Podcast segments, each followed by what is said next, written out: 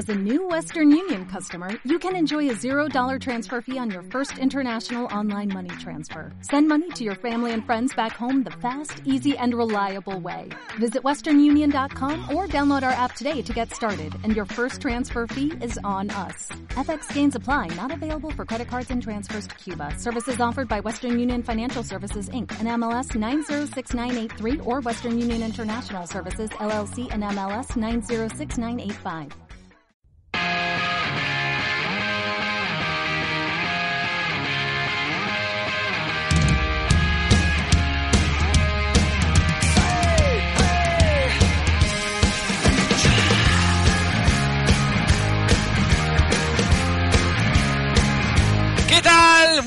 Buenas, bienvenidos al Mayotte Semanal, bienvenidos por fin a una nueva edición del eh, programa semanal del Mayotte. Ahora disfrutando de este Giro de Italia en plena Corsa Rosa. Durante el día de descanso subimos este podcast. Ya sabéis que lo hemos dicho por Twitter que iba a ser un, un cambio bueno, leve, eh, temporal, que va a ser exclusivo durante el Giro de Italia. Por lo tanto, eh, pedimos disculpas antemano a aquellos que pensaban que el jueves iba a estar el programa semanal. En este caso, hemos tenido que posponerlo para el lunes. Un eh, programa semanal, el quinto ya la quinta entrega, donde vamos a hablar, por supuesto, de la primera semana del Giro de Italia, con un magnífico día en el Blockhouse con la victoria de Nairo Quintana y la Macle Rosa para el colombiano. También tendremos en directo en este caso en eh, una entrevista muy interesante a un hombre como es Marco Rojo, un ciclista muy jovencito, ya ex ciclista, tan solo 24 años, que ha decidido colgar la bicicleta. Veremos qué nos cuenta y también valoraremos, trataremos de ser o ejercer de evidentes para ver lo que puede ocurrir de aquí a los próximos días en el Giro de Italia.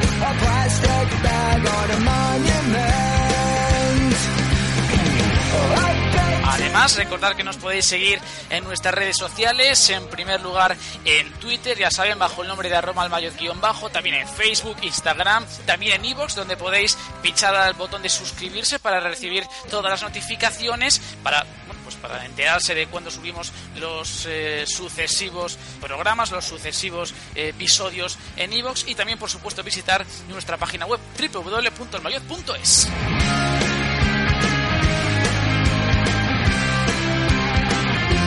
Paso ya a presentar a la persona que me va a acompañar en este programa semanal. David García, muy buenas.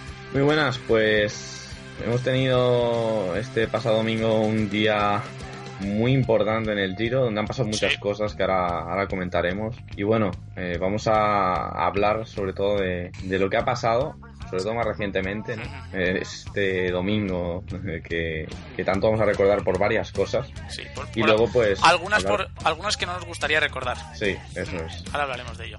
Y luego pues de cara, hablaremos un poco de cara a, lo, que viene, ¿no? La próxima semana y sobre todo la, la siguiente, aunque tendremos todavía un programa semanal por medio, por medio, entonces, bueno, eh, estará interesante creo el debate, pero Mm, sobre todo eso, que la próxima semana todavía no hay mucha chicha, pero sí que han pasado cosas muy interesantes que yo creo que podemos comentar. Efectivamente, efectivamente, hablaremos de ello, hablaremos de lo que ha pasado, de lo que ha pasado en el Blockhouse, también de lo que pasó en el Etna durante todas las etapas de la primera semana, por supuesto, también trataremos esa crono individual del martes de 40 kilómetros, la subida a Europa, también la jornada del miércoles, muy interesante, pero eso será ahora en unos segundos. Les saluda Juan Martínez, arrancamos ya con esta edición número 5 del Mayor Semanal.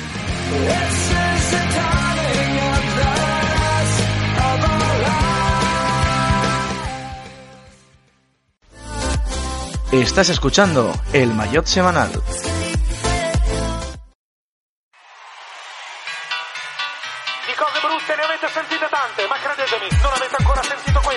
Maestro, manca la musica! Qui non è una canzone, è solo un mio momento di confusione che fa Arrancamos ya con la edición eh, número 5 del programa semanal de El Mayo, después de vivir una eh, primera semana muy interesante en el Giro de Italia, una primera semana donde hasta el domingo estuvo bastante descafinado el asunto, pero eh, la llegada del Blockhouse dinamitó eclosionó la carrera merced al eh, triunfo, en este caso a la gran exhibición de Nairo Quintana que lidera la clasificación. Ya ponemos las cosas en su sitio. Contigo Pino en segunda posición a 28 segundos. Tom Dumoulin es tercero a 30 segundos. Cuarto Bauke Molema a 51 segundos. Quinto Nibali a 1.10. Sexto Domenico Pozzo Vivo a 1.28. Séptimo Ilur Sakarin a 2.28. Octavo David Fórmula a 2.45.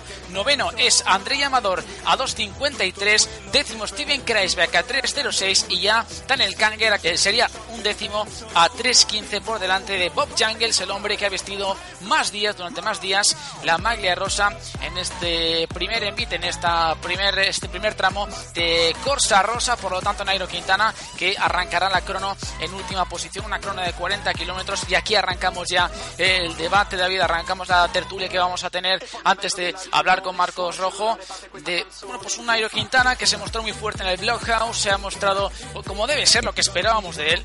Pero bueno, más allá de eso, insisto que Nairo Quintana, bueno, pues se tendrá que aguantar las acometidas de, yo creo que un Tom Dumoulin y también, por supuesto, un Tío Pino, sobre todo el holandés, que tiene muchas, muchas papeletas de salir de Rosa en esa crono de 40 kilómetros. Sí, la gran sorpresa realmente, Dumoulin, que sí que lo podemos esperar bien, dice que se ha preparado muy bien la carrera para luchar la general, pero al final en estos puertos donde los escaladores pueden destacar tanto, bueno, marcar un ritmo tan exigente, pues nunca te esperas a Dumoulin eh, entrando tercero, ¿no? O digamos en el segundo mejor grupo o tras el mejor, que ha sido Nairo Quintana en esta ocasión. Movistar ha hecho la carrera que tenía que hacer, que al final es meter todo el ritmo posible, sabiendo que tienen en sus filas al mejor escalador. Entonces, han conseguido esquivar por su buena colocación, eh, bueno, esa moto, que no sé qué hacía ahí, pero bueno, luego hablamos de ello. y han, han, puesto, han formado el tren, ¿no? Que tan acostumbrados estamos a ver en, en, Skype, pues lo han formado muy bien en el día de hoy, porque con De La Parte, luego eh, con Errada, creo que también ha estado colaborando, y luego con Anacona, eh, han, bueno, han dejado mm, el, el, grupo de los favoritos en, siete o ocho hombres. Han descolgado incluso a Fórmulo y a, y a Zakarin, creo que han llegado a descolgar, o sea han hecho una criba impresionante y todavía tenían a Amador, que lo han dejado un poco por libre para que no se descuelgue en la general. De hecho, está eh, top 10 o... Sí, sí, sí, top 10, es noveno. noveno. O sea que está bien siempre tener un hombre ahí porque te puede dar... Bueno, puedes atacar con él, ¿no? Y que sea un hombre peligroso también. Eh, entonces, no, no tener pues esa responsabilidad de tener a lo mejor tú que cazar a, a nadie, ¿no? Que sino que te cacen a tu compañero, a tu segunda espada y luego pues ir tú, bueno, le va a permitir a Movistar tener dos hombres fuertes, eh, pues jugar un poco, sobre todo si pierden el rosa, pues jugar un poco con eso, con ir al ataque. Yo creo que lo van a perder, pero mm, visto lo visto hoy, eh, salvo que le ocurra algo a Quintana, es el más fuerte de la montaña. Entonces ahí es cuando, de los que hablabas tú, Molín, Pinot, todos estos hombres tienen que eh, Ideárselas. ideárselas, y hacer lo que a veces hemos pedido en el Tour y no se ha acabado de ver del todo, que es un poco una alianza contra el más fuerte. A veces, si de verdad quieres ganar, otra cosa es que se conformen con el podium, pero si de verdad quieres optar a ganar, a veces se tiene, bueno, yo creo que se tendrán que juntar, más que ciclistas, equipos. A, sí, sí, sí, sí. A fastidiar al, que vaya líder, ¿eh? Y ahora hablo de Movistar porque parece el más fuerte en la montaña, pero bueno, eh, podría ser Sky, podría ser cualquier otro equipo, pero el caso es que Sky está fastidiado, porque no solo es Landa ni, ni Thomas, es que todo el equipo ha caído hoy, estarán mermados, mañana recuperándose, bueno, el día de descanso recuperándose y, bueno, vamos a ver cómo, cómo afronta la carrera, pero si había alguna duda de qué equipo iba a estar más presente en la montaña, creo que en el Blockhouse se, se resolvió, ¿no? Va a ser el Movistar el que el que vaya ahí formando su tren. Está claro. marcando el ritmo. Está claro, además, eh, simplemente como, como dato, eh, Nairo Quintana ha ganado su tercera etapa en el Giro de Italia. Eh, ganó en 2014 la primera en Valmartelo, en aquella jornada donde la nieve fue protagonista, también un poco la polémica, ¿no? Después de arrebatarle el mayor del líder a su compatriota Rigobert Urán. Luego consiguió la victoria en Chima Grappa, en, el, en la, bueno, Monte Grappa mejor dicho, en la, en la cronoescalada en el caso de este Giro de Italia se ha impuesto en el Blockhouse, así que tres etapas de muchísima entidad, ¿eh? la verdad, mucho prestigio. El eh, colombiano, el ciclista de Movistar, que bueno, pues ha completado esas tres victorias para Colombia en este Giro de Italia, después de las dos de Gaviria durante esta semana. También hablaremos un poquito de ello, de, los sprints, porque creo que también lo, merecen, ¿no? Los ciclistas rápidos, eh, caso de Caleb Iguan, de Andre Greipel, del propio Gaviria, que han logrado victoria, y también, por supuesto, de otros ciclistas como, como Jean Polan, como Sylvain Dillier, que también han conseguido triunfo de etapa y también de como no hablamos el lunes pasado durante el día de, descanso, de ciclistas como Lucas Postelberger, ¿no? El primer líder, la primera maglia rosa, qué lejos parece que queda. Parece que queda lejos, pero, pero no fue hace tanto, ¿eh? Y el austriaco fue el primer líder, David. Sí, además, bueno, demostró que no es solo cuestión de un día, que además se metió en la fuga en el día de Dillier, entonces, bueno, demostró que tiene buenas piernas. Eh, el sábado, el pasado sábado estuvo su compañero Mulberger en fuga y él también. Lo que pasa es que al final fue solo Mulberger el que, bueno, el que consiguió estar con los más fuertes. Eh, creo que luego le cazaron, o sea, al final entró los cazales le cazaron a él y cazaron, a Conti. De los, del quinteto de cabeza, ahí a Conti los cazaron. Conti que se cayó subiendo antes de que, en la última curva creo que fue, antes de que justo lo cazaran y ya solo Visconti, Luis León y Gorka que ganó eh, por delante. Bueno, yo creo que sí que está haciendo un muy buen giro en general Bora, porque al final eh, tenemos tres días quizá que destacar, ¿no? El que he comentado, el, evidentemente la malía rosa de, de Postelberger, el día que queda tercero, Postelberger, el mismo eh, también, que he comentado el día de Lier, y luego la jornada en la que gana Gaviria su primera etapa, que Rudiger que es segundo entrando en ese corte, de, de 8 o 10 ciclistas que formó el, Quick Step. Entonces, yo creo que es, bueno, el mejor equipo, pues no, ¿no? Porque al final Quick Step está estando muy activo, lleva, ha vestido el rosa 5 días, 6, perdón, uno Gaviria y 5 Jungles. Cinco Jungles. Se han llevado dos etapas, o sea, bueno, eh, eso es difícil de superar, pero sí que uno de los equipos revelación, de estos que cuando ves su Star List o cuando ves su, su 9, dices, bueno, van a venir a, rascar, a intentar rascar algo y, a por algún puesto, pero no, no, están, están muy fuertes y vienen con un 9 en forma. Ya los nombres son otra historia y nos los iremos apuntando, pero el caso es que están muy en forma y están haciendo un buen giro. Pues en el otro lado, mm, probablemente quedarían equipos como Cannondale, ¿no? Como equipos de momento, de excepción. Cannondale, sobre todo, por no haber aprovechado sus oportunidades. Al fin, han llegado ya tres escapadas, ¿no? Tres escapadas, el día de Dillier, el día de Polanc y el día de, de ayer, eh, sábado, perdón, de Gorka. Sí, sí, o sea que mm, oportunidades han tenido y en ninguna han estado ellos. Eso es, bueno, en fin, mm, un desastre para un equipo que venía a meterse en fugas. Mm, eh, hablo de Cannondale porque eh, es el equipo que venía a eso, sobre todo con sus nueve integrantes. Woods ha hecho ha, dado presencia al equipo en algunas llegadas eh, y bueno, Fórmula ahora se ha colocado bien en la general. Todavía tienen opciones y margen con Dombrowski, con Roland, pero bueno. El caso es que el Giro de momento está dejando, yo creo que un sabor de boca un poco agridulce.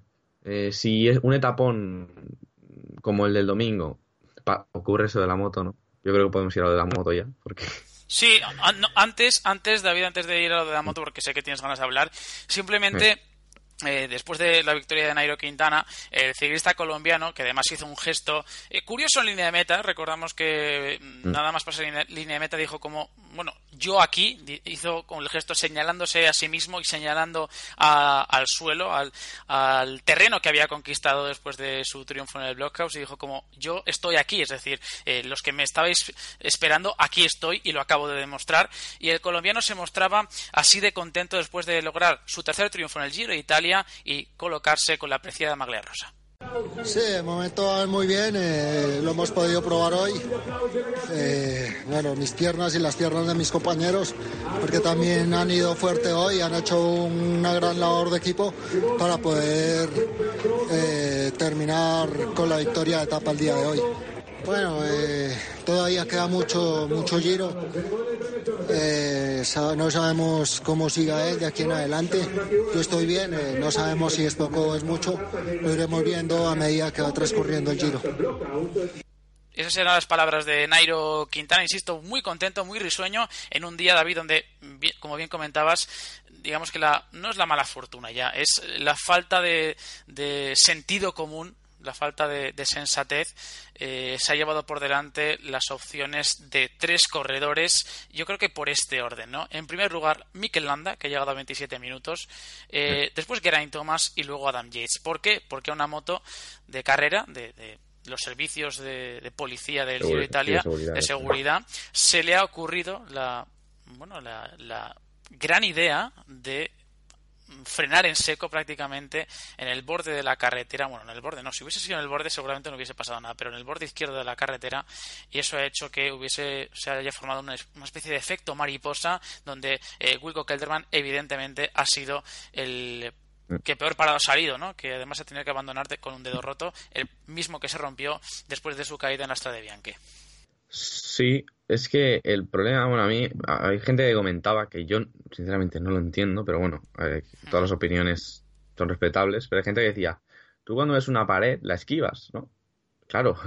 Claro, claro, Ves la moto, la esquivas, pero es que fácil es decir eso, ¿no? Desde aquí sentados, evidentemente los ciclistas no querían chocarse con la moto, por lo tanto, tenemos que deducir que no la han visto o que no la han podido esquivar a tiempo. ¿Tú crees que no? ¿Qué ocurre? Es que, es que no claro. sé. Es que... ¿Qué ocurre? ¿Qué ocurre? Que eh, entonces, que esa moto no es algo habitual, o sea, no es algo que los ciclistas, porque no es un badén, no es un, un badén, un bache, que los ciclistas eso se lo pueden encontrar y mira, si no lo han visto, pues se fastidian y nosotros no vamos a criticar a nadie porque al final las carreteras son como son, ¿no? Sobre todo zonas urbanas, lo que sea. Ahí puede haber una caída por culpa de el mal estado del asfalto lo que sea, pero no es culpa de bueno no va a ser culpa de una falta de sentido común o de una falta de, de bueno igual de la organización sí pero bueno en fin. El caso es que hoy esa moto no tenía que estar ahí. Tenía sitio para empezar eh, fuera de la calzada para estacionar. No había arcén bueno un arcén ridículo estaba prácticamente encima de la línea pero sí que tenía césped al, al lado para es que te quitas de cualquier riesgo porque dices vale en una situación a lo mejor más tranquila, pues te paras ahí y te esquivan todos perfectamente. Pero en una situación tan tensa, que es que iba a empezar el blockhouse, todos los equipos estaban formando su tren para llevar bien colocados a los líderes. Y resulta que una moto está en la calzada, es que está en la calzada, me da igual que la gente diga estaba apartada, lo podían ver, pues los Movistar seguro que lo vieron, pero los que iban eh, más por detrás, de hecho se choca el tercero de la fila de los Sunweb. Probablemente ese hombre iba más pendiente de no hacer el afilador con nadie que de encontrarse una moto de repente. Creo que además uno de ellos era Chad Haga, que además lo ha comentado y lo ha dicho por mm. Twitter. Dice: eh, es Yo creo que, era el cuarto de la fila. Eh, ah. Sí, sí, yo creo que él se ha caído. O sea, él es uno de los que se ha caído. Y, no, ha podido evitarlo. Y ha dicho: no, no, es que ha dicho literalmente: no, no, es que venía después de una curva a derechas y nos ha resultado imposible verlo. Seguro, seguro, sí, sí, hay mucha gente que está diciendo, no, es que tendrían que haber gritado, tendrían que haber advertido, pero bueno, eh, vamos, para los que no lo hayan visto, es que esto se ha producido a 200 metros de arrancar el blockhouse. Claro. Claro, sí. Aproximación. claro. Puedes hacer dos cosas para solucionarlo. Una, la que he dicho, estacionar en el césped, porque había, lo había, es que no había una valla o algo que digas, uff, imposible. Eso es lo, lo que tendrían que haber hecho. Si en ese momento necesitas, por lo que sea, irte hacia atrás, te sales ¿Qué pasa si no, si no hubiera podido, por lo que sea, eh, apartarse fuera? Que sí que podía. Si no hubiera podido, pues te esperas. Es que es tan sencillo como esperar a que empiece el blockhouse, la carrera se rompa más y a un pelotón de 40 es mucho más sencillo que te adelante y que te vea. Y además a una velocidad muy inferior, porque una vez empieza el puerto, pues pasan de esos 50 y pico por hora que irían en ese momento, 50, a, bueno, a, no sé, a 20 kilómetros por hora. Entonces, mucho más sencillo para los ciclistas, para el motorista y para los aficionados, para que no tengamos que sufrir, que también lo sufrimos, estas, estos desastres, porque es que hacen mucho daño al ciclismo. ¿eh? A nosotros eh, estamos, entre comillas, acostumbrados a verlo, porque es que, por lo menos en carreras World Tour, estamos hablando, tres, cuatro veces al año. Entonces, claro, a veces mm, se hace daño al ciclista. No quiero recordar de Mathieu, pero me veo obligado a hacerlo y a veces, pues, mira, eh, abandonas y ya está. O incluso puedes seguir, pero con la carrera condicionada, como ha sido el caso de Thomas, Holanda. Entonces, no sé, yo creo que hay que inventar algo. No, me, no sé el qué, no soy especialista ni me conozco los protocolos que tienen las motos para avanzar o, retroceder o lo que sea, pero eh, tiene que haber alguien que organice de una mejor manera o de una manera más sensata, mirando primero de todo por la seguridad de los ciclistas, que organice el tráfico de las motos en carrera. Hay muchas motos y son necesarias, Sí. pues, Claro. pues bueno, siempre decimos que no o que igual menos, O o, que sea, evidentemente más. son necesarias, claro. Claro, es que Entonces, hay el que... problema Ujú. Sí, sí, eso, lo que tú dices, que al final, David... queda perdóname, igual las que haya. Si- están bien organizadas, Claro. yo creo que no hay peligro. A Bonen hace unos, unos cuantos meses ya le tomaron por loco y cuando dijo que, que igual era mejor aumentar el dispositivo móvil, pues oye, igual no, no es tan extraño, ¿no? Para evitar tantos adelantamientos, tantas, tantos, eh, tanto movimiento entre vehículos, bueno, pues no sé, no Claro, sé. sí, lo- los vehículos van delante y detrás Claro. del pelotón, ¿no? Pues si uno que está delante va a tener que estar 10 veces por etapa, yéndose para atrás, yéndose para adelante, yéndose para atrás, yéndose para adelante, pues mejor poner otra moto detrás, ¿no? Y así esa moto que estaba delante no tiene que retroceder, ya lo hace la de detrás, su función. Y ahí te ahorras pues un, un rato de... Bueno, el riesgo ese, ¿no? De cada vez que De adelantas o te dejas de adelantar. modos, David, eh, eh, lo que decía eh, Landa es que la culpa era de ellos. Landa lo que ha dicho, y ha sido unas declaraciones que se ha leído en, en marca, él ha dicho básicamente que, que era culpa de ellos, que no cabían todos en la calzada, que, que no caben por ahí y que evidentemente eso provoca la caída con una moto, pero que la culpa era suya. Y yo imagino que mejor que él no nadie va a saber cómo se ha sentido uno, pero bueno, mm, con la vista que hemos tenido nosotros desde, desde la televisión, me imagino que eso lo habrá dicho sin ver las imágenes, porque bueno, mm, eh, creo que es bastante evidente que la culpa la ha tenido quien la ha tenido. Es más, Geraint Thomas después ha dicho, no sé qué mm, hacía una moto parada ahí. Entonces, bueno, No, y, y Dumoulin también lo ha criticado. Claro. Yo creo que lo de Landa ha sido un poco calentón. Evidentemente está, tiene que estar cabreado y, y enfadado y triste todo a la vez porque tantos meses preparándote y luego no sé, a lo mejor habría perdido cinco minutos, pero no has tenido la oportunidad de demostrar eh, nada. No, no, nada. Entonces, Nada. de disputar algo por lo que has... Vamos, es que disputar es el derecho mínimo que tiene cualquier ciclista, ¿no? Y que lo han tenido todos menos estos que han caído hoy. Claro, luego disputas, pierdes 30 minutos, pues oye, habértelo preparado mejor o Eso es. mala suerte que está arriado, pero no una caída y menos provocada, o sea, no una caída provocada por una moto, porque las caídas están ahí siempre. Bueno, yo creo que Landa lo que se tiene que preguntar es, ¿sin esa moto hay caída? Yo creo que, vamos, evidentemente no. Entonces, al, al haber, bueno, es que es- no sé, yo no creo que, aunque no seamos ciclistas, yo creo que mm, es evidente que la moto causa la caída. O sea, no se cae Kelderman. sí, sí, no hay más luego, no hay, claro, no hay nada se más ve que claramente decir. como, como Kelderman se va contra la moto, choca con la moto, entonces se cae fruto del choque con la moto. No porque a él, no porque él se hubiera caído antes. Entonces, choca con la moto y todo el tren Claro. de, de Sky se ve afectado, que es el que está al lado del Sunweb. Y por suerte creo que Dumoulin es el que está justo delante de, de Kelderman, porque el de detrás es Haga, que no lo puede esquivar. Y mira, ha tenido ahí, entre comillas, suerte Dumoulin que pierda su mejor hombre en la montaña, otro equipo que se ve afectado. Sí, Y al final el que se ve afectado es el giro, el espectáculo y, y el ciclismo. O sea que sí, es una además- bola de nieve que se va haciendo.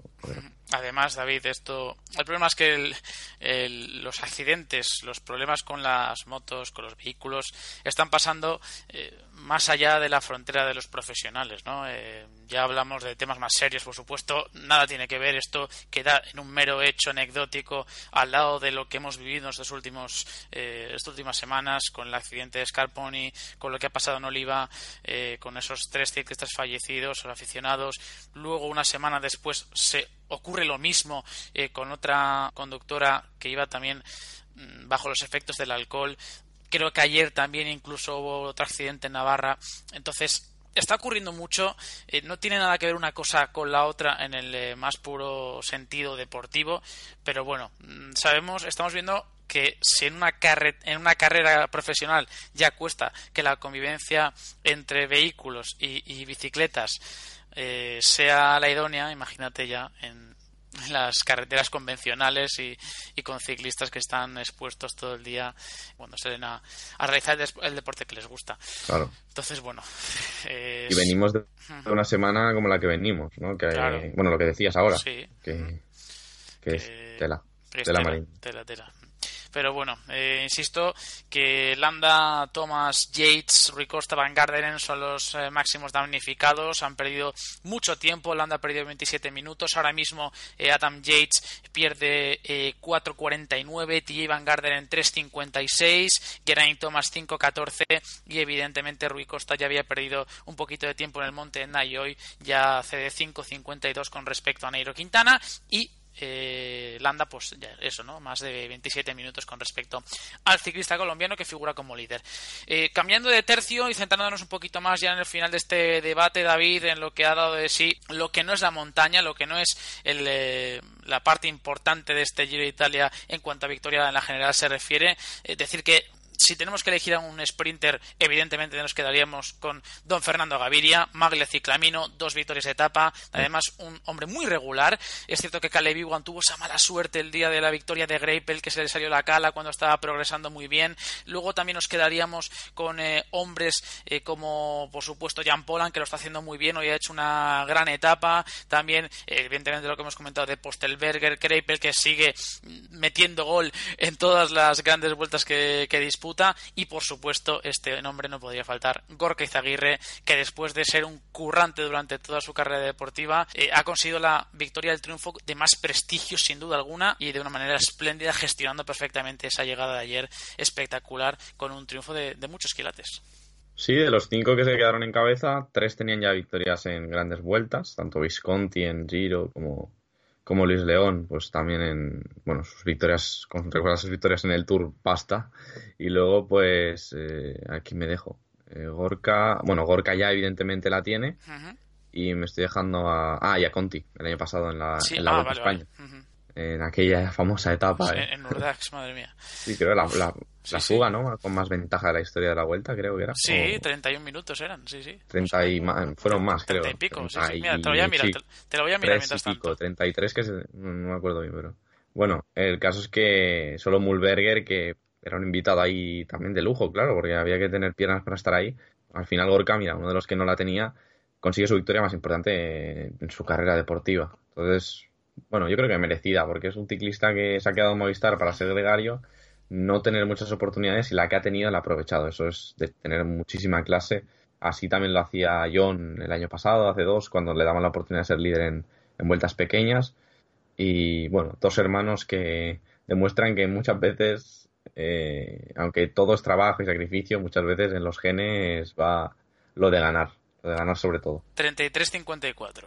la pues diferencia, más, más de lo que, efectivamente más de lo que decía yo. 33-54. Así que bueno, ese, era el, dato. Por cierto, un Gorka Izaguirre que además también se mostraba contentísimo, pletórico, eufórico eh, después de la llegada. Y esto es lo que decía el Vasco tras triunfar en, el, eh, en la octava jornada de la Corsa Rosa. No, bueno, personalmente la verdad que bueno, la mejor victoria que he tenido, ¿no? Eh, He muchas veces ahí, muchas posiciones adelante, muchos postes también, pero bueno, eh, aquí en el Giro, pues en una gran carrera, pues lograr esto, pues es, eh, es la hostia, ¿no? ¿Qué te voy a decir? Muy contento y luego el equipo también, pues bueno, eh, de cara de cara a lo que viene, pues, eh, pues mucha confianza. Eh, el equipo está muy bien, se ha visto también hoy. Eh, Nairo está fenomenal y bueno, mañana creo que empezará otro giro y bueno, ya iremos viendo cositas. Esas eran las palabras de Corca y Zaguerre. Por cierto, para los que no se hayan dado cuenta, lo hemos intentado evitar a medida de lo posible, pero ha sido, ha sido una tarea, como bien he dicho, imposible porque, bueno, pues estamos grabando de domingo y entonces las referencias temporales que, los toméis de, esa manera, ¿no? Porque, bueno, ya hemos intentado aguantar como hemos podido, pero bueno, eh, la verdad es que cuando grabas en día que no es, eh, se te va completamente la cabeza y hay veces que es imposible decir que has grabado ayer, has grabado hace dos días, bueno, la cuestión es que hablábamos de las etapas de la, etapa 8 en el caso de Gorka, la novena eh, del caso de Nairo Quintana y bueno, pues lo que lo que hemos comentado, ¿no? La victoria de, de Gorka Izaguirre, que es la primera española y hablando de victorias, simplemente comentar que de momento hay siete naciones que han conseguido triunfo tres para Colombia, también lo consiguió Austria, Alemania, Eslovenia, Suiza, Australia y por supuesto España y que continúa sin eh, salir victorioso de ninguna etapa y de momento lo va a tener muy complicado,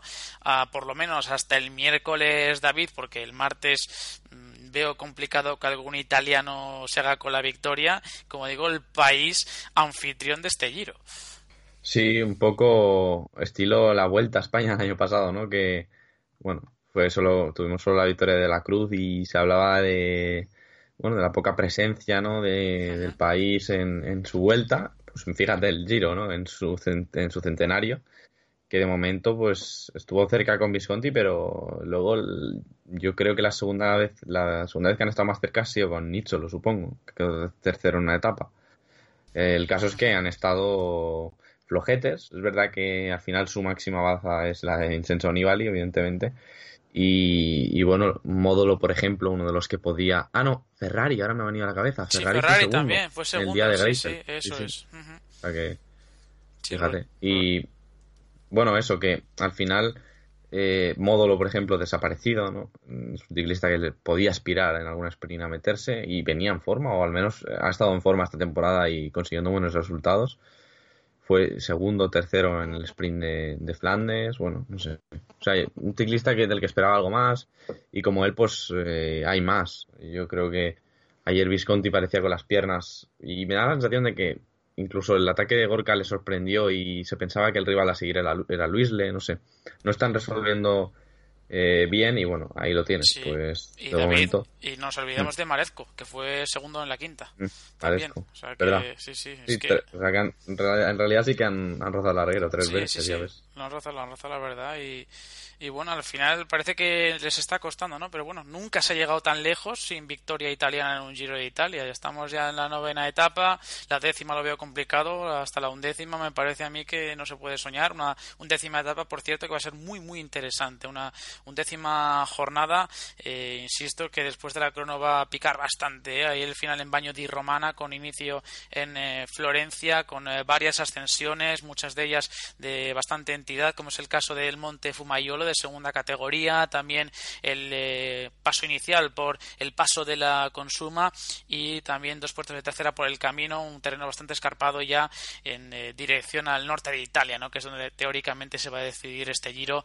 eh, ya en la tercera semana. Hablaremos de eso al final del programa. No sé si quieres comentar algo más, David, sobre mm, sobre todo la digamos, podríamos hacer una pequeña mención especial a Fernando Gaviria, insisto que antes no hemos hablado de él, y el colombiano sin duda alguna se ha erigido como el sprinter más regular, el sprinter más fiable en cuanto a resultados se refiere. Dos victorias, ha estado prácticamente pugnando por todos los triunfos que ha podido y bueno, eh, digamos que ha eh, eclipsado un poquito tanto a Caleb Ewan como a Andre Greipel, más al tercero que al segundo porque Caleb Ewan sí que ha estado un poquito más cerca de la victoria que, que Andre Greipel, pero bueno, el alemán tampoco falla.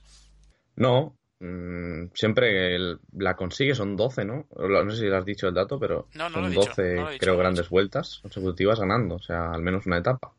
Su mejor, la mejor de estas fue el Tour de 2015, creo que fueron el Tour 2015, que consiguió 4, me parece. Y, ¿Sí o no? no, no, sé, si es 2015 o 2016, no lo sé. No, el año, el año pasado solo consiguió una. Solo consiguió una, ¿no? La de París. Eso es. Ahora te lo digo, ahora te lo digo. Sí.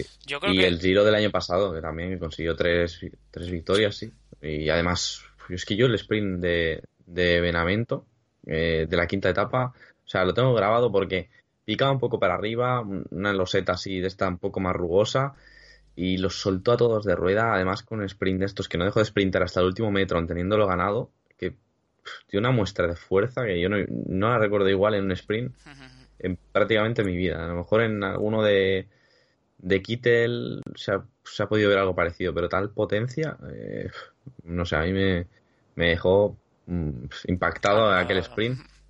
Y bueno, no sé si lo tienes ya. Sí, sí, pero bueno, mientras, suelto otro dato de lo que hablábamos ahora, y es que hay 42 italianos en el Giro. O sea, una cuarta parte prácticamente de, los ciclistas son italianos y, casi todos los equipos tienen alguno, hasta el CCC, ¿no? Lleva a, Pon, a Ponzi, no sé, quitando franceses de Orica y, y Sunweb, creo que todos los equipos tienen algún italiano. O sea que Y, y, Ga- y Gazprom. Sí. Y, Y Loto Sudal. Lo que, Mm. lo que decía es que sí, efectivamente en el Tour 2015 consiguió cuatro etapas, la segunda, quinta, decimoquinta y vigésimo primera, y en el Giro del año pasado consiguió tres, nada más y nada menos. Así que, bueno, pues Y en el Tour, una, ¿verdad? en el. Tour una, sí, la, la última, sobre, sobre la bocina ganó el bueno Sí. de, de Ander Greipel. En la última etapa, como bien comentas, la verdad es que a mí también se me han cruzado un poquito los cables y con tanto dato a veces se te, se te va la cabeza. Sí, el y año dices, pasado fue el de, sí. el de Cavendish. Sí, sí, sí, es verdad, el de Cavendish, efectivamente, la, la redención bueno, de... otro más. Otro más, sí. ¿Cuántos van ya? Pero bueno, insisto que son...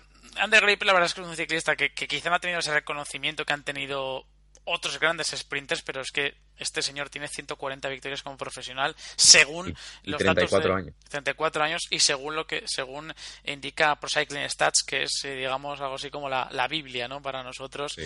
para la mejor base de datos que podemos tener no Sí. Hay victorias, a lo mejor, por, por ser un ciclista veterano, que no están. No figuran, ¿no? Claro. Por ejemplo, Valverde, si entráis en esa página, creo que no, le- creo que no le figuran 100. Bueno, a lo mejor ahora es así porque ha, se ha pasado un montón de las 100, pero creo que tiene 107 o 108. Y creo que le figuran menos porque antes las carreras se catalogaban con un criterio distinto, punto 1, punto 2, punto 3, punto 4 y creo que había hasta punto 5 y ahora pues bueno de una manera distinta Eso son es. punto World Tour o pun- eh, y luego a partir de ahí las continentales punto HC y punto 1 sería a nivel profesional y luego punto 2 carreras a nivel eh, no profesional o sub 23 Eso es, efectivamente. Ahí, ahí cada uno ya hace sus eh, cuentas, pero mínimo, insisto que Mi- claro mínimo, es lo que ¿cuánto has dicho? 140, mínimo. 140 mínimo punto 1 punto HC Sí. y Tour Que, que, que considere empezó- que la empeza- página. empezaron a contabilizar desde el 2005 con la victoria en la sexta etapa del Post Danmark Rund, que es el que imagino- tiene dos Tour de Hernández, Sí, pero sí, un sí, por eso. que- Sí, sí, sí, bueno, a sí. ver, cuando en Vilunga se llegaba abajo, pero Sí, bueno, sí, bueno, pero insisto que, que ha pasado repechos en su vida, que no lo ten- que Claro, la gente no lo tenga como un eso es, efectivamente. puro puro porque ha hecho más So- cosas solo ti- solo- que tiene. Solo tiene 16 victorias en el Tour de Under, nada más y nada menos. Así que bueno, pues esto ha sido todo en el, lo que respecta a la tertulia del Giro. Luego hablaremos, nada, brevemente sobre lo que podemos esperar tanto de las jornadas de martes, miércoles y sábado, que son las más importantes. El martes con la crono individual, después lo que hemos comentado antes de esa etapa muy eh, rompepiernas de el eh, miércoles y por supuesto el sábado la llegada hasta Europa, ¿eh? uno de los lugares emblemáticos del Giro de Italia. Tocamos ya la maneta de freno, aparcamos la Corsa Rosa de manera momentánea para escuchar las palabras de Marcos Rojo en esta entrevista que tenemos preparada, el ciclista de 24 años que ha dejado el deporte que más le ha dado de manera prematura. Una entrevista que, por cierto, fue grabada el pasado miércoles, estaba palabrada ya para ese día. Aún no sabíamos que íbamos a subir el podcast el lunes, pero bueno, independientemente de ello, la verdad es que Marcos nos ha dejado unas declaraciones, unas palabras eh, que para él tienen muchísimo valor y nosotros, sinceramente, recomendamos escucharlas porque no van a dejar indiferente a nadie. Un poquito de música y volvemos.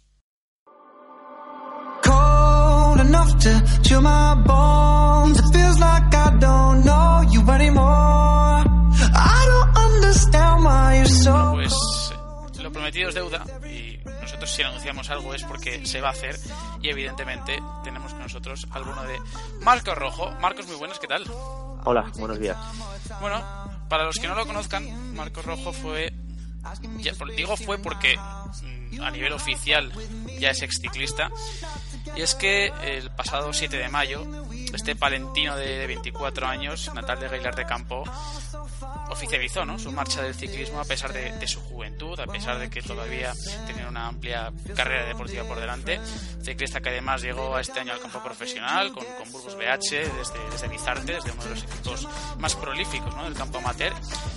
Pero antes de nada, Marcos, a título personal, me gustaría darte la enhorabuena por haber tenido las agallas ¿no? de tomar una decisión como esta, a pesar de, de- de tu juventud. Así que, antes de nada, enhorabuena, porque insisto que hay que tener bemoles para, para hacer lo que has hecho. ¿eh? Te lo agradezco, te lo agradezco. Además, insisto que anunciaste eh, tu retirada, ya centrándonos en, en- en ese pasaje ¿no? de, de tu, de tu vida. Lo, lo anunciaste el pasado 7 de mayo, en, en- en la vuelta, en plena vuelta a Madrid.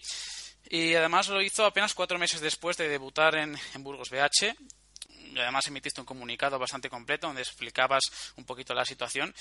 En ese comunicado, en ese texto, indicas que, ya no eras feliz con tu trabajo, que ya no disfrutabas con, el ciclismo, pero ¿qué es lo que te ha llevado en concreto hasta esta situación, hasta este estado anímico que te ha forzado incluso a dejar el deporte que tanto te ha dado, ¿no? Bueno, pues sí, el resumen es ese, que no, que no era feliz, pero bueno, tampoco hay, hay un motivo solo, ¿no?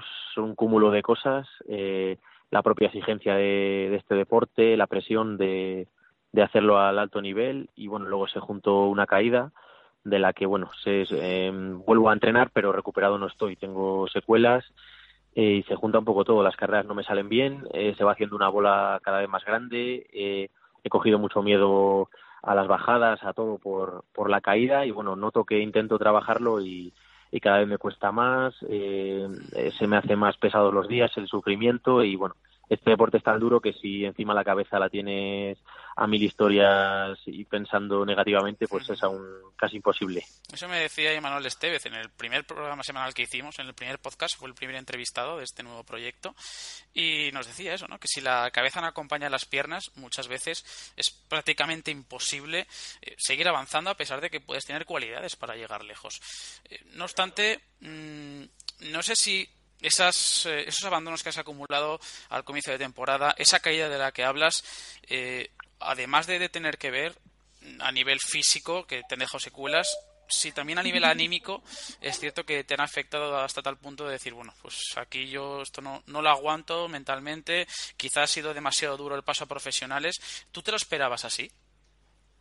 No, la verdad que no lo esperaba así. No, yo toda mi vida la he dedicado a esto, a llegar a profesionales y ahora esperaba tener una carrera larga.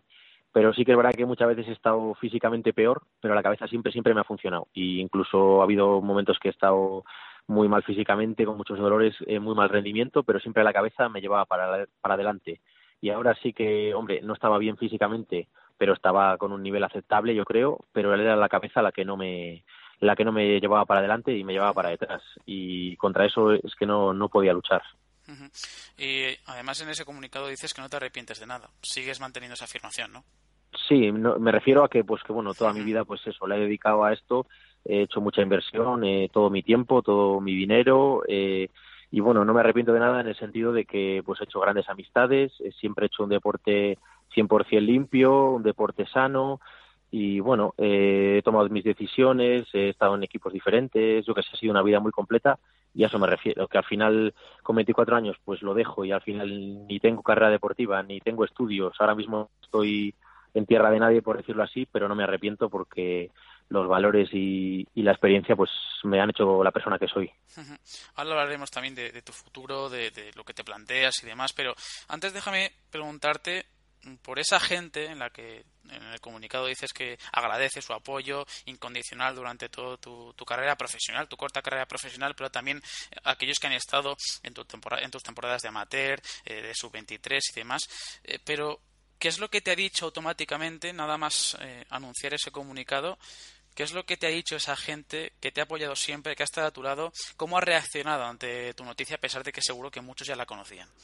Sí, bueno, pues lo primero que quiero decir es que es que parece que se da mucho bombo a la categoría profesional y se da menos al amateur. Y desde que yo era amateur y todos los amateurs que yo he conocido, pues eh, la vida que llevan es igual que la de un profesional, solo que es la misma dedicación y más complicada porque los medios son menores. Y bueno, por tanto quiero decir que ser amateur prácticamente tiene la exigencia de, de profesionales y entonces pues ya son varios años ahí en los que la familia pues cada día ven ven tus dolores, ven tus angustias, ven tus días malos y al final realmente la gente que me conocía y que ya sabían que llevaba tiempo rondándome la cabeza, pues no solo lo han entendido, sino que, que me han apoyado y, cuando les he dado mis razones explicadas, pues, pues incluso han dicho que era la decisión correcta.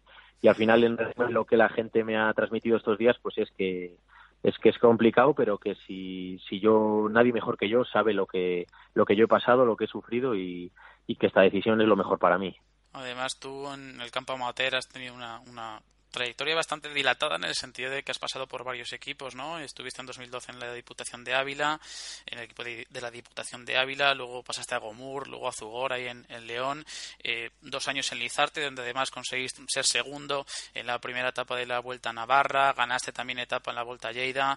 Digamos que ese año de 2016 eh, fue el que te catapultó para poder llegar a, a Burgos BH. Entonces yo me quiero centrar sobre todo en ese campo amateur que digamos que es donde más alegrías te, te ha dado el ciclismo y, saber cómo fue esa experiencia en un equipo como Lizarte, donde, donde han salido corredores de, la talla de Dyer Quintana, de Isidro Nozal, de, de Joseba Veloki incluso, también de Marc Solé, Andrea Amador. Es decir, son, es una categoría mejor dicho, un equipo, una escuadra satélite que suele, eh, digamos, distribuir varios ciclistas por todo el territorio español a nivel profesional, a pesar de que hay muy poquitos equipos. Luego hablaremos también de ello. Pero, ¿cómo fue esa experiencia en un equipo como Lizarte? Pues bueno, la verdad que, ha sido muy bonita, ¿no? Mi comienzo en amateur fue muy complicado porque mis dos primeros años prácticamente no competí por caídas y lesiones y mi tercer año ya tuve continuidad, hice algún puesto destacado y pude fichar por Lizarte y la verdad que han sido dos años fenomenales porque he conocido a muchísima gente maravillosa, compañeros que para mí serán grandes amigos toda la vida y yo creo que allí se juntaron una serie de cosas que, que hicieron, pues sobre todo la temporada de hace dos años muy buena, pero la del año pasado que fue extraordinaria. Y yo creo que pues se juntó gente de Navarra con muchísima calidad, eh, los fichajes que se hicieron pues fueron muy acertados de gente también con muchas cualidades, hubo un gran ambiente en todo momento, no sé, se, eh, fichó a un director como Juan Joroz, que yo creo que ha sido un fichaje, el mejor fichaje de Lizarte, porque ha sabido sacar mucho rendimiento a los corredores, con presión, pero, pero muy buen rendimiento. Y todavía este año me he dado cuenta de que todas las cosas que él me decía, pues, pues tenía mucho razón y conocía muy bien este deporte. Y al final se juntó un poco todo, eh, nunca nos molestó trabajar para los demás y, y cuando va todo rodado, pues empezaron a venir victorias y, todo lo hacíamos siempre sonriendo. Y yo creo que esa ha sido, ha sido la clave del equipo. Y este año estoy un poco más desconectado, pero bueno, sigo pensando que hay muy buena gente allí y, y están consiguiendo resultados por eso.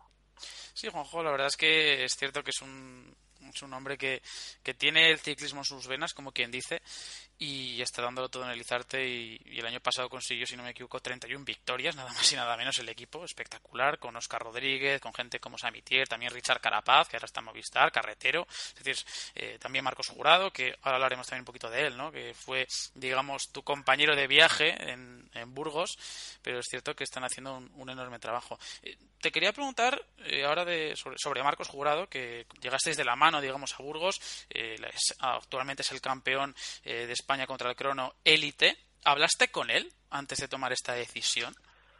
Pues no, la verdad que no. Sí que recuerdo que el año pasado pues tuvimos momentos malos juntos y como al final compartíamos habitación casi siempre, incluso cuando estuvimos cedidos en otros equipos, pues sí que comentábamos pues entre nosotros un poco las penas de, este deporte y los malos días que, que nadie, al final la gente se quedan con lo bueno pero no saben nuestros días malos, pues lo, lo, jodidos que estamos, con perdón. y al final, pues sí que siempre hemos, hemos compartido un pensamiento de un pensamiento claro de lo que era este deporte, de la dureza que era, y yo creo que Marcos, hemos quedado que en unos días hablaríamos y que, y que yo creo que él me va a entender a la perfección y lo ha entendido desde, desde el primer momento seguro. O sea que aún hay un café pendiente, ¿no? Entre vosotros dos para hablar un poquito y, y, para saber, ¿no? Sus impresiones también de lo que, de la decisión que has tomado, que al fin y al cabo es muy lícita, ¿eh? Aquí cada uno evidentemente toma su decisión. Hay que reseñar siempre que detrás de un ciclista hay una vida. Es decir, eh, nosotros seguramente como periodistas y la afición os verá como puros deportistas, como personas que se tienen que dedicar al deporte que, que, están realizando, pero es que detrás de cada deportista hay una vida. Y efectivamente, si, si en tu vida no estás contento es por algo y si tomas una decisión también es por algo. Luego el tiempo dirá si has acertado o no. Entonces, mm, yo me alegra por eso, ¿no? Que al final uno sea tan, eh, tan valiente de tomar una decisión como esta, a pesar de que ha llegado a, profesionales. Además, tú era uno de tus sueños, al igual que ganar eh, una carrera sub-23, lo conseguiste en la Vuelta a Lleida. Así que, bueno, ya te digo, por mi parte hay que tener mucho mucho valor y, y eso se, se agradece siempre ¿no? en, una, en una persona.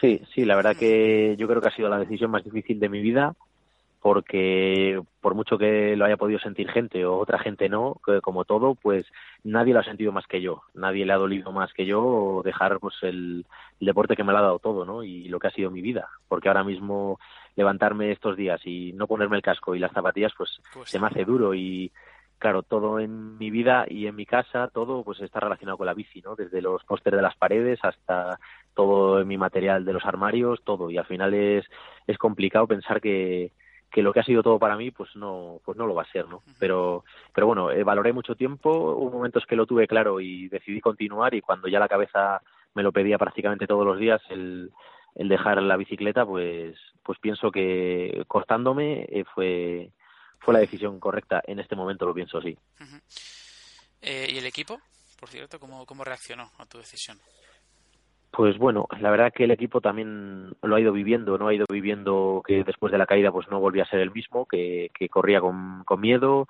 que no estaba bien mentalmente. Y bueno, yo creo que soy una persona muy alegre y en cuanto no estoy con esa alegría las 24 horas pues se me nota bastante. Eres muy expresivo, Y sí, eso es, eso es. Y al final, igual que siempre estoy contento, cuando estoy mal pues se me nota bastante que estoy mal. Y bueno, al final el equipo pues también me han apoyado, lo han entendido y bueno, sí, yo creo que no hay dudas pero quiero dejar claro que en el equipo no he tenido nada que ver en, dejar el ciclismo, porque es verdad que hay gente que, que lo han dejado por maltrato de sus equipos, porque es muy importante, pero la verdad que a mí me han dado un trato fenomenal, eh, estoy muy contento, es verdad que el ciclismo está mal económicamente, pero la culpa de eso no es, no es del equipo, es de, de todo lo que rodea al ciclismo. Al final el Burgos hace maravillas para que 13 o 14 chavales pues puedan correr ahí con los grandes y puedan tener unas condiciones dignas y solo tengo palabras de, agradecimiento por lo bien que me han tratado, por la paciencia que han tenido y, por el trabajo que hacen todos los días. Por lo tanto, una decisión puramente personal. Al final, eso es. Eso que tú dices, ¿no? Que aquí cada uno pues tiene su, sus motivos, ¿no? Y en este caso sí que es cierto que el equipo, pues sí, sí te ha apoyado mejor que mejor, vaya. Si, si a todos al unísono se puede, podemos caminar hacia el mismo lado, pues muchísimo mejor y las cosas salen muchísimo más, más fáciles. Es verdad que es verdad que en este mundo pues hay, hay, buenas personas y también hay muy malas personas que también pues me han hecho sí la ha habido personas que me han hecho mucho más difícil mi carrera y demás pero al final pienso que dentro de que como en todos los ámbitos de la vida hay gente mala hay gente que te defrauda hasta estos últimos días pues eh, me siento afortunado porque sobre todo en mis últimos años eh, me he rodeado solamente de he tenido la suerte de rodearme de muy buena gente, tanto desde mi preparador, desde mis compañeros de, Izarte, de Burgos, de mis últimos equipos, de la gente de las carreras y me siento afortunado porque he conocido buenas personas y para mí siempre lo van a ser. De todas maneras, ahora que hablas también de esos momentos malos, momentos difíciles, momentos también positivos que te ha dado el ciclismo, me gustaría que, más allá de lo que es tu retirada, lo que es tu, tu abandono de este deporte, eh, si me pudieses decir primero, el momento más alegre de tu, de tu vida ciclista, bien sea profesional, bien sea amateur, bien sea incluso de, tu infancia, y el momento más duro que has pasado en este deporte, por supuesto, con la retirada a un lado, es decir, me imagino que esa será la, decisión más dura de tu vida, pero lo que son los momentos, ¿con cuál te quedarías, tanto bueno como malo? Pues bueno, momento bueno, sin duda me quedo con la victoria de, la Vuelta a Lerida del año pasado, porque al final toda mi vida está luchando por ganar y bueno, si en juveniles gané carreras, en cadetes también, pero en amateur, que es cuando ya realmente vivía para el ciclismo, pues, pues me tiré cuatro años con muchos problemas y sin conseguirlo. Y al final el año pasado, todo el año dando al palo el año entero, eh, haciendo de los diez primeros, pero no podía, no conseguía la victoria. Y al final en la última vuelta, cuando ya menos lo esperaba, pues, pues ahí me llegó y, muy contento, muy contento. Y al final recuerdo que lo que tiene este deporte, pues que el día después de, ese día que fue el más feliz, pues me llevé otro varapalo como, como tantos te llevas, que perdí, me quedé solo y perdí el liderato y la, general y todo. Pero bueno, y como momento malo, sin duda ha sido la, la retirada, pero si tengo que buscar otro, pues, pues después de todo mi primer año eh, lesionado en el Diputación de Ávila, pues cuando en el Gomur doy un cambio en mi vida y, vuelvo a apostarlo todo por el ciclismo, pues la primera carrera que corro Vuelta a Vidasoa, pues me tengo un accidente contra el coche del equipo y me rompo los tres bastos de la pierna y me dicen que tengo que estar mínimo medio año sin hacer nada. Y bueno, pues la verdad que fue un palo muy duro, pero bueno, conseguí, mi cabeza en ese momento funcionaba a la perfección y supe que bueno, me pasaría medio año eh, sentado en el sofá, o en ese caso estuve, pude estar trabajando, pero yo sabía que volvería a la bici y volvería a intentar correr en amateur y, y disputar porque yo creía en ello. Y la verdad que ese fue el segundo momento más duro. Eh, mm, ¿Cuántas cosas, me estoy dando cuenta de cuántas cosas quedan en el baúl de, lo- de los olvidos, ¿no? Eh, Sí que es cierto que a nivel periodístico intentas cubrir todo lo que puedes y más, pero todos estos detalles de esa, yo desconocía eh, esa caída tan grave, esa lesión tan grave en, en tu persona, pero y uno se da cuenta de que al final no puede abarcar todo, pero que insisto en que los ciclistas son personas y a nivel anímico, personal, a nivel psicológico, eh, me imagino que llevará una carga importante, ¿no? Y con lesiones como esta, recuperarse de ello debe costar muchísimo y tú lo hiciste, además llegaste a profesionales, que era tu, tu máximo objetivo y, y bueno, pues eh, si al final consigues tus propósitos, te das cuenta de que luchar por ellos, a pesar de las eh, inconveniencias que haya, a pesar de los problemas que haya, creo que vale la pena y, al final si consigues, si alcanzas tu meta, pues mejor que mejor. Sí, la verdad que sí, eso es el deporte, en mi opinión, más duro que hay. Y, y como me ha pasado a mí, pues a muchísima gente, ¿no? Al final, lo que te digo, la gente solo se queda con, con que te ven ahí, eh, parece que tomando el sol y corriendo con Valverde, pero bueno, no saben que detrás pues hay, hay un montón de dolores, eh, siempre tienes tus, has tenido tus caídas, tus lesiones y, y eso es lo que la gente no se da cuenta, ¿no? Cuando lo dejas, parece que muchos se preguntan, ¿cómo lo dejas ahora que estabas corriendo con, con Nairo Quintana? Pero claro, hay que saber eh, tus condiciones, tus limitaciones físicas, eh, todo el sufrimiento que se pasa y una vida entera a la que renuncias y al final pues pues tienes que llevarte un poco de compensación por todo lo que renunciamos. Y la verdad que que los ciclistas pues todos son dignos de admirar del primero al último del profesional al cadete porque porque es grandísimo el esfuerzo y, y es un deporte muy desagradecido Eh, Además, tu última carrera, que fue la Vuelta a Asturias, el tiempo no te lo puso fácil, ¿eh? que yo estaba ahí en el acebo y ese día Sí, con la sí, la nieve, que- el frío, madre mía, sí que os, os lo pone también complicado el tiempo, ¿eh? No solo la carretera, Claro, sino claro. también el tiempo, madre mía, joder. Sí, sí, es un deporte del que dependes de, de la condición climatológica y, y bueno, es un deporte que tiene su peligro y como estamos viendo últimamente con, por desgracia, con la lacra de, de los accidentes, con, o sea, de, bueno, accidentes o asesinatos que está habiendo en las carreteras de los coches con los ciclistas y es un deporte peligroso y si encima se suma el agua, el viento, eh, las carreteras sinuosas, pues, pues es lo que hace todavía mucho más duro a eh, este deporte. Precisamente de eso te iba a preguntar ahora, porque, bueno, yo creo que todos ya sabemos cuál es la actualidad de, la seguridad vial dentro de las carreteras para los ciclistas. El otro día eh, falleció, fallecieron dos personas en Oliva. Todos conocemos el caso de Scarponi. Ayer eh, Chris Froome eh, comparte una foto en redes sociales con su bicicleta destrozada después también de ser atropellado. Afortunadamente el británico está a la perfección.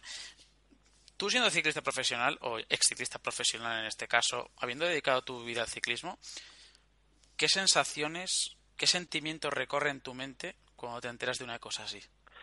Bueno, pues el sentimiento principal es impotencia, ¿no? Porque yo, yo he vivido también en mis carnes, pues, que los coches te pasen rozando, incluso en su día, pues, tuvimos un percance con un coche que se fue a juicio y demás, y al final te sientes, te sientes impotencia y te sientes vulnerable. Incluso ganando ese juicio, como lo ganamos, pues sentías vulnerabilidad y que al día siguiente podías salir a la carretera y otro podía no respetarte y, llevarte por delante, ¿no? y al final yo creo que mm, es- hay sensibilización, pero hay sectores que no la tienen y se debería seguir trabajando día y noche en ello. Creo que hay cosas que se pueden mejorar, eh, yo que sé, hay a veces horarios de controles para los conductores, eh, que son horarios en los que no hay afluencia y en cambio, yo que sé, controles a las 7 de la mañana, cuando ya hay ciclistas en la carretera, pues a veces se echan de menos, ¿no? Y ves que todo el mundo se va de fiesta en malas condiciones a su casa a las 7 o las 8 de la mañana y no hay ni un solo control parándoles, ¿no? Y luego esa misma gente es la que al final acaban atropellando a un ciclista porque ni son conscientes de que, de que es una persona, ¿no? Y entonces es lo que yo creo que, que es difícil, o sea, es una situación complicada, pero lo que hay que hacer es lamentarse menos o bueno, lo mínimo y lo que hay que intentar es sensibilizar y luchar todos los días porque porque sea lo menos posible. Además, teniendo en cuenta que esos descerebrados, energúmenos, llamémosle como quieran, porque al final hay adjetivos para, para aburrir, ¿no? Para llamar a esa gente como, como se merecen, porque al fin y al cabo son personas que no tienen constancia de lo que, del peligro que llevan al volante.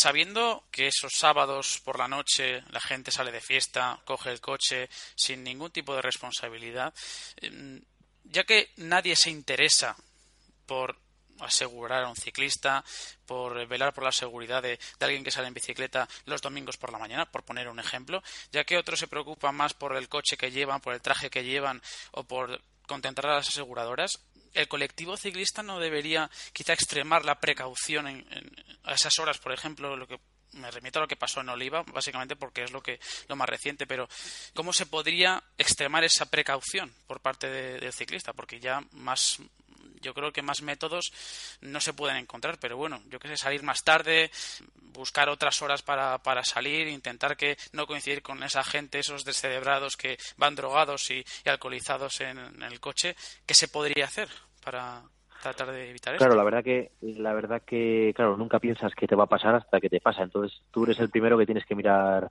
que mirar por ti mismo. Sí que es verdad que yo creo que aunque se dice muchas veces, no, los ciclistas van también muy mal por la carretera y demás. Yo creo que, por lo que yo he visto, la mayoría de ciclistas, sobre todo ciclistas de carretera, no el que va con la bicicleta de paseo por el pueblo, ciclistas de carretera están sensibilizados, van por su carril, o sea, van por su arcén, van máximo dos a la par. Yo creo que, bueno, yo en mi caso, pues intentaba buscar carreteras eh, que fueran muy secundarias para que no tuvieran tráfico, evitar eh, eso, esas horas un poco intempestivas o yo qué sé, llevar eh, ropa mm, reflectante un poco para la visualización, pero sí que creo que, que los ciclistas son los que menos culpa tienen en este en estos sucesos. Y por ejemplo se me viene a la cabeza pues ver que el transporte público le haya muchísimas horas y por ejemplo a las tantas de la mañana pues no hay transporte público. Cuando hay mucha gente solicitando trabajo y, y en paro en este país y se le podría estar dando trabajo y poniendo transporte público para que esa gente que que sale a divertirse lícitamente, pues pueda ir a su casa en transporte público y no en un vehículo que no están preparados para conducir en esos momentos. Sí, es lo que te digo. Al final, los intereses aquí importan mucho, Marcos. Eh, intereses políticos, intereses económicos. Ya que unos pues no se preocupan por ello y están, insisto, más preocupados de, de lo que puede decir el político de turno o, o el ministro de turno, pues al final lo que se tiene que hacer es extremar la precaución por parte del ciclista. No les queda otra, ya que otros no lo hacen, pero bueno, es lo que hay. Es que no, no hay más. Es una lacra, es una lacra, pero es que ya, ya no hay una, es que ya no hay un método válido. O sea, es que es imposible. Por lo que, por lo que uno ve, a pesar de las campañas de concienciación, a pesar de los, de los eh, controles de alcohol, es decir, los controles también de droga, si es que al final todo acaba en lo mismo y si todos los caminos conducen a lo mismo, habrá que extremar la precaución por otros derroteros, porque si no se puede a partir de la vía legal, entonces ya no sé por dónde ir. Ese es el gran problema, ¿no? Sí, la verdad que sí. Es lo que hay, es lo que hay. Eh, y ya que hemos hablado a lo largo de este programa del, Giro de Italia, mm, yo soy consciente de que esto lo hacemos a miércoles eh, y... Perdón, a miércoles o Sí, sí, a miércoles estaba yo mirando mal el, calendario. Eh, a miércoles y que este programa se va a emitir finalmente el, lunes del día de descanso del Giro Italia. No te voy a preguntar por lo que pueda ocurrir en el Blockhouse porque no tiene mucho sentido, ¿no? Después de haber visto el Etna, pues no tiene mucho sentido que te pregunte por el Blockhouse. Pero sí que me gustaría que te mojeses un poquito, como ya le ya he hecho con otros invitados y todos los del Mayotte, que te mojases con un podio de este Giro de Italia. Y te lo pongo difícil, ¿eh? Porque esto se va a escuchar un lunes y va, a haber pasado el Blockhouse. Por lo tanto, cuidado porque alguno de esos tres puede haber perdido sus opciones y tú no lo sabes todavía. Aquí hay que arriesgarse. Ya, bueno, pues sí, la verdad que aunque he querido desconectar del ciclismo, sí que lo seguí un poco ayer porque al final eh, me gusta y, vi, vi, la subida al Etna y bueno, apostar siempre es complicado, pero bueno, en mi humilde opinión, pues yo apostaría que Nairo gana el Giro, porque me parece el mejor escalador del mundo junto con Froome. Y bueno, segundo pondría a Pinot, porque sí, porque me parece que en el Giro, aunque hay contrarreloj, la montaña importa mucho y hay puertos tan duros que en un día se puede perder mucho tiempo. Y tercero, pues voy a poner a, a Geraint Thomas, porque me parece el corredor con más clase que hay, muy completo, que va muy bien por el crono y, que montaña puede defenderse y, y hacer tercero para el equipo Sky, que siempre suele tener un corredor luchando por la victoria. Oye, pues has hecho un podio bien majo, ¿eh? Muchos de nosotros hemos apostado ahí por meter a Nibali, por el tema del Giro 100 y tal, pero bueno, te, la juegas con Quintana, con Pinot, con Geraint Thomas, bueno, bueno. Está bien, está bien, yo lo apunto, lo dejo aquí apuntado, pasa factura esto, ¿eh? Esto luego cuando, todo está grabado, luego nosotros vamos sacando, es decir, vamos sacando a lo largo del año y decía, mira, al final, mira, Marcos Rojo dijo Quintana, Pinot, Geraint Thomas, y al final, mira, Nibali primero, eh, Kreisbeck segundo, Landa tercero, no, no ha dado ni una. Y lo mismo, David Arroyo igual, ¿eh? Arroyo el año, la semana pasada dio un podio y ya verás que también pasa la factura. Aquí, esto es así, esto es el tema de las porras aquí en el Mayotte están al orden del día, así que seguro que seguro que será divertido ver quién, quién acierta. Bueno, Marcos, mm, ¿qué decirte? Darte las, las gracias por tu amabilidad, también darte las gracias por compartir con nosotros tus, tus sensaciones, tus, tus vivencias, lo que, lo que te ha dado el ciclismo, tanto bueno como malo, y desearte muchísima suerte de cara al futuro de verdad, porque creo que tienes un futuro muy prometedor, allá con lo que sea, porque eso, independientemente de lo que sea, tendrás un buen futuro, se te ve un, chaval con, con, las cosas, con las ideas claras y a partir de ahora, pues eso, ¿no? A disfrutar un poco también de la vida, que seguramente lo vas a hacer y esperarte para la próxima vez que entres aquí en directo en, en el Mayotte.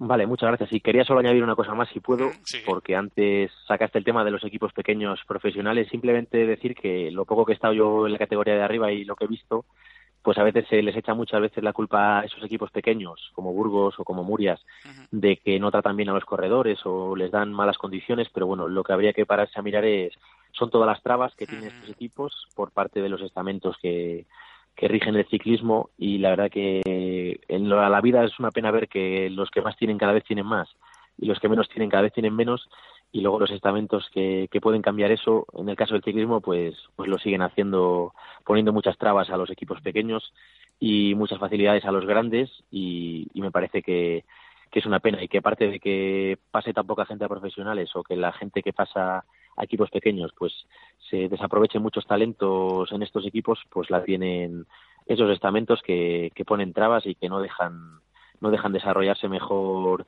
el ciclismo porque no todo es cuestión de dinero. También a veces es de, de, mejores ideas y de mejores leyes para que los pequeños puedan estar en más igualdad de condiciones. En definitiva, de sensatez, que a veces en este deporte brilla por su ausencia y sí que es cierto que lo, que dices, ¿no? Que al fin y al cabo hay equipos que son más pequeñitos y que tienen bastantes más trabas y al final estamos abocados a eso. Eh, lo, lo, refleja perfectamente la actualidad del ciclismo español. Por algo hay solo dos equipos profesionales, dos semiprofesionales con Murias y, Burgos y, y, el resto ya amateur, incluso des desapareciendo carreras, desapareciendo también escuadras que antes eran algo así como la gran esperanza para el ciclista de dar el salto a profesionales y esto se ve cada año, ¿eh? Esto es un continuo durante todos los años y te das cuenta de cómo está el campo amateur, cómo está el campo de ciclismo base aquí en España y por qué chavales como Iván García Cortina, como eh, Cristian Rodríguez, como eh, Juliana Mezqueta, pues todo ese tipo de, de, personas que sí que es cierto que han desarrollado su vida también aquí en España, pero luego han tenido que buscarse las habichuelas, pues decidan eh, irse fuera de España a seguir desarrollando su carrera profesional por algo es. O sea, esto sí, no es todo. Eso es, eso es. No es todo. Porque al final la excusa de la crisis económica yo creo que valía sí, en claro, el 2010. Claro, claro. Pero al final ves que casi todo el ámbito de la vida ha ido mejorando tras pasar la crisis claro. el ciclismo va empeorando. O sea que algo no se está haciendo bien en el ciclismo. Es. Exactamente. No, no, si, si por algo es. Lo, lo, que ocurre siempre tiene un motivo. No es una casualidad, es una causalidad, eh, como siempre digo. Así que Marcos, de verdad mil gracias, ahora sí, y mucha suerte de cara al futuro, de verdad a vosotros y que sigáis haciendo tan buen trabajo como hasta ahora y disfrutando del ciclismo. Muchas gracias, un placer, de verdad. Un saludo. Igualmente, un abrazo.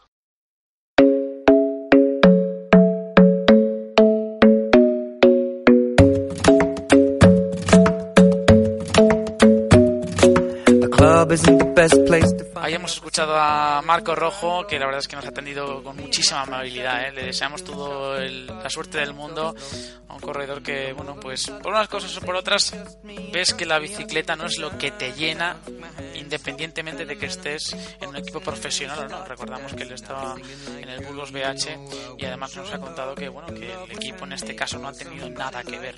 Por lo tanto, agradecemos también a, a Burgos que no haya interferido en esa decisión. Ha sido una decisión personal, una eh, un proceso ¿no? que decidió llevar a cabo el bueno de Marcos Rojo y esperemos que, que bueno pues eh, rehaga un poco de todo lo que ha vivido en negativo y también por supuesto positivo encima de, de la bicicleta y tenga un que al fin y al cabo es de lo que, de lo que se trata.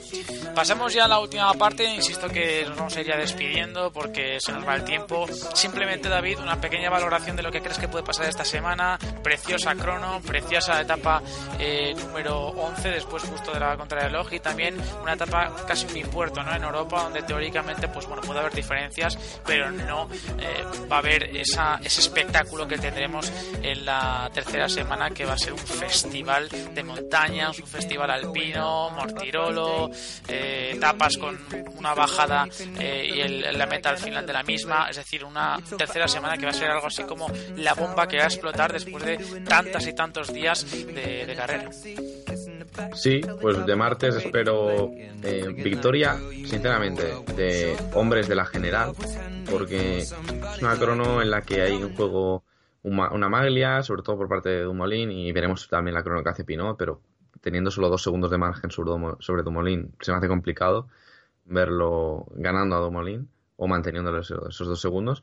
Y luego porque especialistas pues tampoco tenemos tantos, ¿no? Realmente ahora con el abandono de Rohan Dennis eh, pues es complicado. A ver, viene Víctor Campenaert, que supongo que al final será su, su gran objetivo a nivel individual, más allá de, llevar bien a, a en las etapas en línea. Entonces, no sé, yo creo que, bueno, que la victoria va a estar en, sus manos de, yo considero, sobre todo como gran favorito a Tom Dumoulin, y luego veremos lo que puede hacer gente como Jungels o como TJ Van Garderen. Eh, y también Geraint Thomas, que seguro que lo hace bien.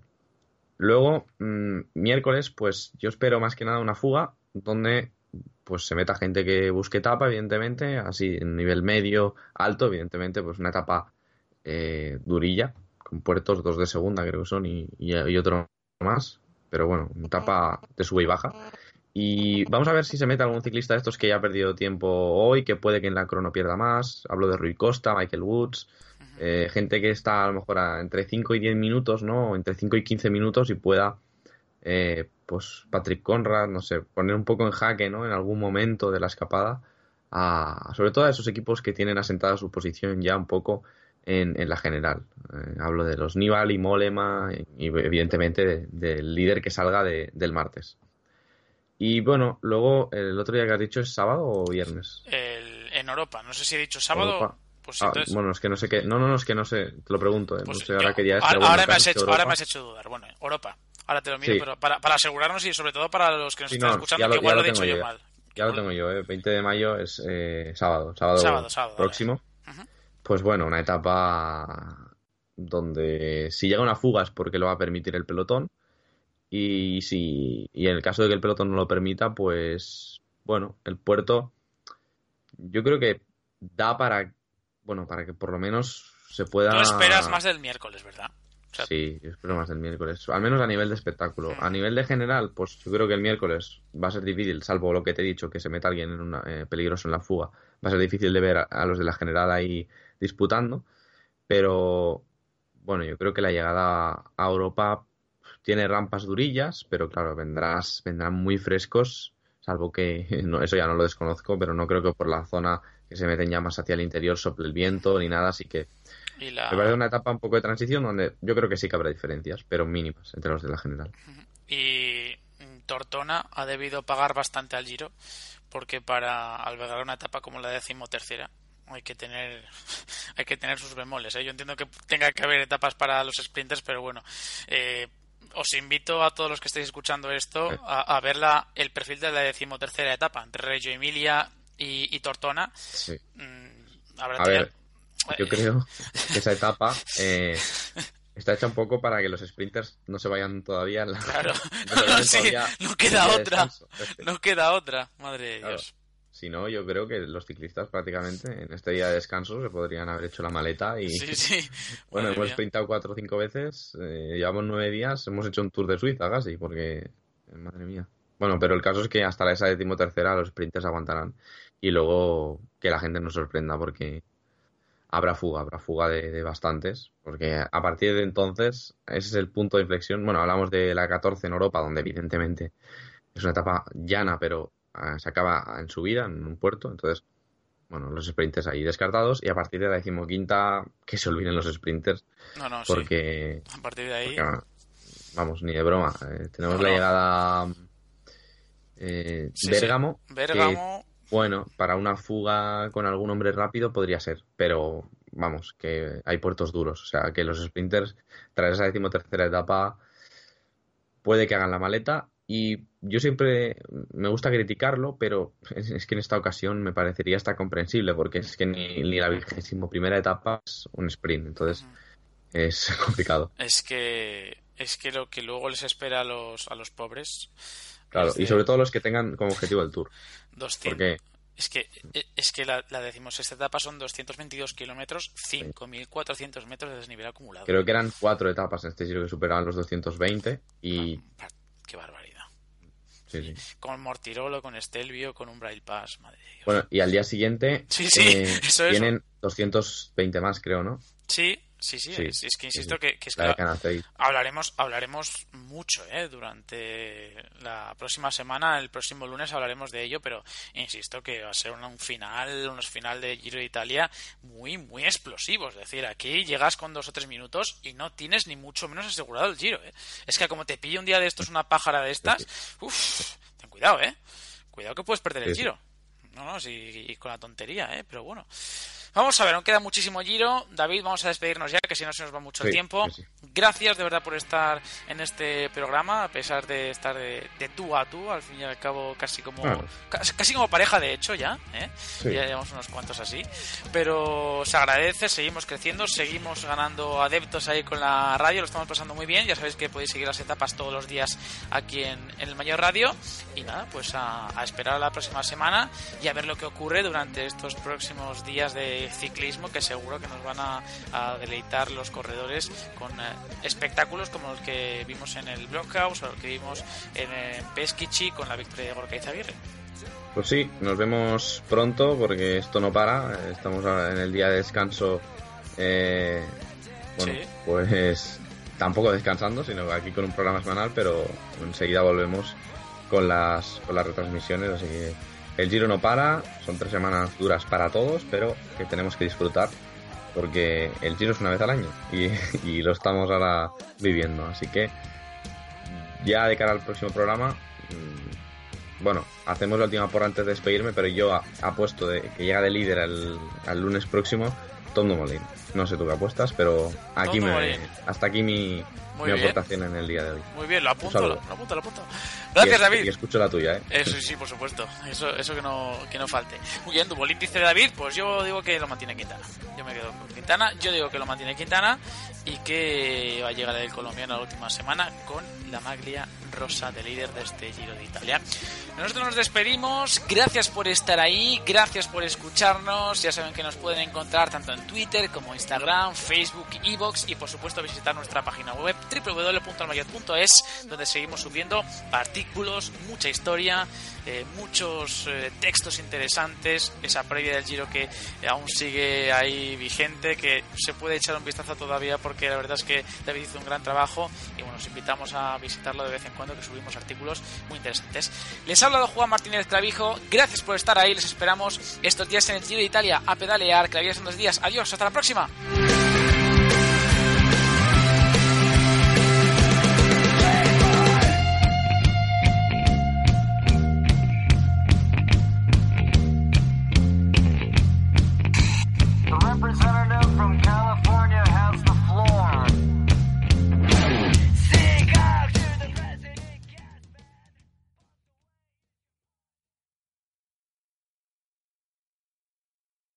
When you drive a vehicle so reliable it's backed by a 10-year, 100,000-mile limited warranty, you stop thinking about what you can't do and start doing what you never thought possible. Visit your local Kia dealer today to see what you're capable of in a vehicle that inspires confidence around every corner.